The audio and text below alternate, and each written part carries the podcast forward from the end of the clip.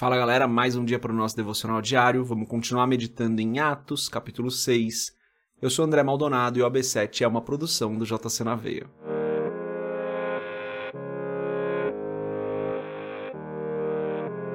Atos, capítulo 6, a partir do versículo 8, diz o seguinte: Estevão, homem cheio da graça e do poder de Deus, realizava grandes maravilhas e sinais entre o povo. Contudo, levantou-se oposição dos membros da chamada Sinagoga dos Libertos, dos judeus de, de Cirene e de Alexandria, bem como das províncias da Cilícia e da Ásia. Esses homens começaram a discutir com Estevão, mas não podiam resistir à sabedoria e ao espírito com que ele falava. Então subornaram alguns homens para dizerem: ouvimos Estevão falar palavras blasfemas contra Moisés e contra Deus. Com isso, agitaram o povo, os líderes religiosos e os mestres da lei, e, prendendo Estevão, levaram-no ao sinédrio. Ali apresentaram falsas testemunhas que diziam: Este homem não para de falar contra este lugar santo e contra a lei. Pois o ouvimos dizer que esse Jesus, o Nazareno, destruirá este lugar e mudará os costumes que Moisés nos legou. Olhando para ele, todos os que estavam sentados no sinédrio viram que o seu rosto parecia o rosto de um anjo. Até aqui, até o versículo 15, o final do capítulo 6, né? um capítulo bem curtinho. Antes da gente orar, se você não é inscrito, se inscreve, curte aqui esse vídeo, é, compartilha com outras pessoas o AB7. Compartilhar com outras pessoas o AB7 é uma das coisas mais importantes que você faz, porque assim mais gente começa a fazer um devocional todos os dias também. Então, com quanto mais pessoas você compartilhar, melhor. Agora sim, vamos fechar os nossos olhos, curvar nossa cabeça, fazer uma oração. Senhor, eu te agradeço, porque o Senhor tem cuidado de nós. Te agradeço pela tua palavra, te agradeço pelo teu amor, te agradeço pelo teu cuidado. O Senhor é santo e o Senhor é bom em todo o tempo. Não há nenhum outro como o Senhor. Perdoa as nossas falhas, Pai, os nossos pecados e nos ajuda, Senhor, a melhorar todos os dias. Nos ajuda a fazermos a tua vontade todos os dias. Nos ajuda a servir ao teu corpo todos os dias. E que o teu Espírito Santo esteja conosco hoje, nos ajudando a pregar a tua palavra, nos dando direção, nos dando sabedoria, nos mostrando o caminho que nós devemos seguir com quem nós devemos falar, como nós devemos falar, o que nós devemos falar. Ajuda-nos no dia de hoje.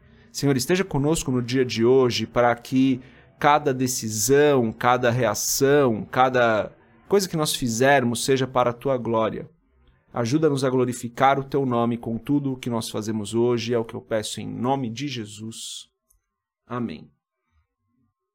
Falamos disso ontem um pouco, né? Estevão era diácono não era apóstolo. E mesmo assim, aconteceram milagres através da vida dele, a ponto das pessoas olharem para ele e verem um anjo. Que maravilhosa essa passagem, né, gente?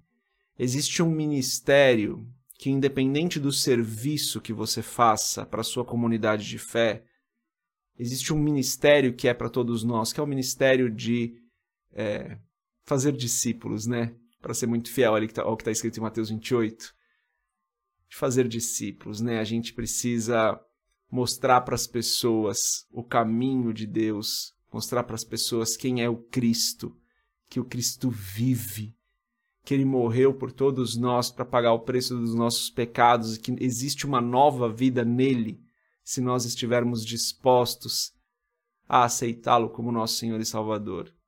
Existe esse ministério que é para todos nós de levar a palavra e de fazer discípulos.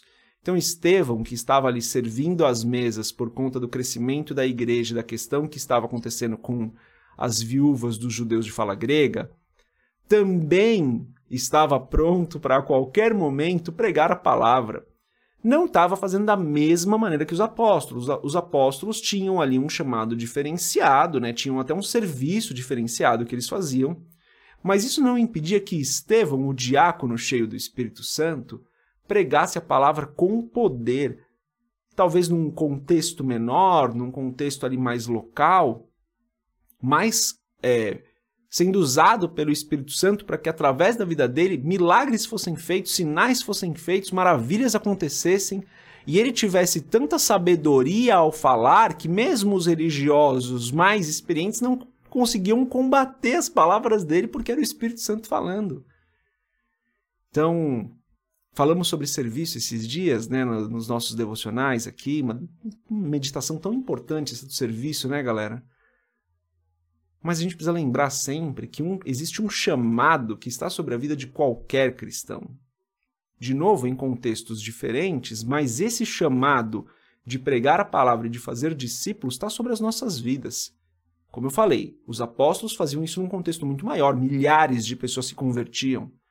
Estevão aqui, Felipe, como a gente vai ver, talvez num contexto um pouco menor, né, com uma pessoa, com duas, três, uma família ali. Mas existia também esse chamado sobre a vida deles. Eles também estavam pregando a palavra, maravilhas aconteciam através da vida deles, né? O Espírito Santo fazia isso. Então nós temos esse chamado, você tem esse chamado, eu tenho esse chamado, pregue a palavra. Mostre para as pessoas que Cristo as ama, que Cristo morreu por elas, não importa o que elas tenham feito no passado. Demonstre amor ao próximo de maneira que as pessoas enxerguem Cristo através de você. Essa é a mensagem de hoje, galera. Deus abençoe a sua vida. A gente se vê amanhã, se Deus quiser. Paz.